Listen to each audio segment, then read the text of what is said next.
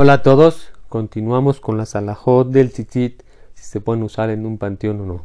Dice la alhaja, ¿qué pasa si se encuentra con el tzitzit por fuera y hay un difunto cercano a él? Dice la alhaja, se debe de alejar dos metros para tener poder tener eh, descubierto los tzitziot o en caso que quiera estar más cerca de los dos metros aproximadamente deberá de cubrírselos. Hay quienes opinan que aún cerca de cuando hay un, difunto ahí, aún que está en el cuarto, no importa la distancia que se encuentre, debe de cubrirse los tzitziot. Dice la alhaja. ¿Qué pasa en un caso que una persona va a una tumba o hay eh, de, mujeres eh, o de algún niño que nadie lo vea? Dice que ahí hay opiniones que dicen que no hay ningún problema tener descubiertos los tzitziot. ¿Por qué? Porque ya que la mitzvah del tzitzit nada más es para hombres y mujeres no, y niños pues tampoco porque todavía no tenían la mitzvah, en este caso no habría problema.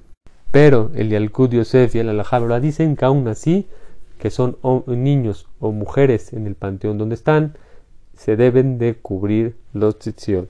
Dice el Alajam, ¿qué pasa si se permite estudiar Mishnayot o decir un telim enfrente del difunto?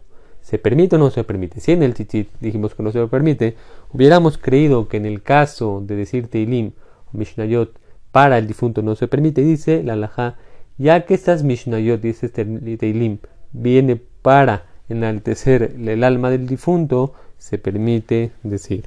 Y asimismo, por eso se permite hacer un sped y decir palabras de Torah en frente del difunto, porque esas palabras y ese sped se viene haciendo para enaltecer el alma del difunto. Dice la alhaja que en las tumbas de Rabbi Shimon Bar y Rabbi Meir Balanés y el Marata Machpelah, aunque ahí están las tumbas, la alhaja permite decir ahí tefilá. Dice la alhaja, ¿qué pasa? Hasbel Shalom, que nadie lo vea, pero un difunto falleció y tenía el tzitzit puesto. Hay lugares donde entierran al difunto con el tzitzit que tenía puesto y en Israel la costumbre es que se le quita al difunto el talit y se entierra su tzitzit que tenía puesto y se entierra así. Dice la alhaja que también hay lugares que cuando fallece el difunto se le entierra con tzitzit. Ahora, ¿qué pasa en este lugar donde se acostumbra a que al difunto lo entierran con tzitzit? ¿Se permite en este lugar donde tienen esa costumbre que la gente use tzitzit por fuera o no dice la alhaja?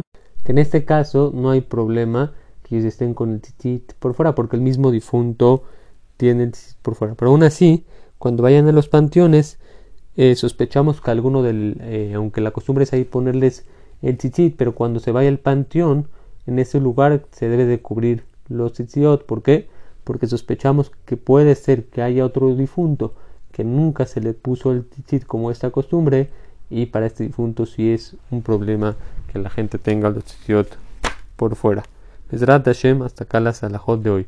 Mañana, Bezrat Hashem, continuaremos con la salahot del Siman Dalet.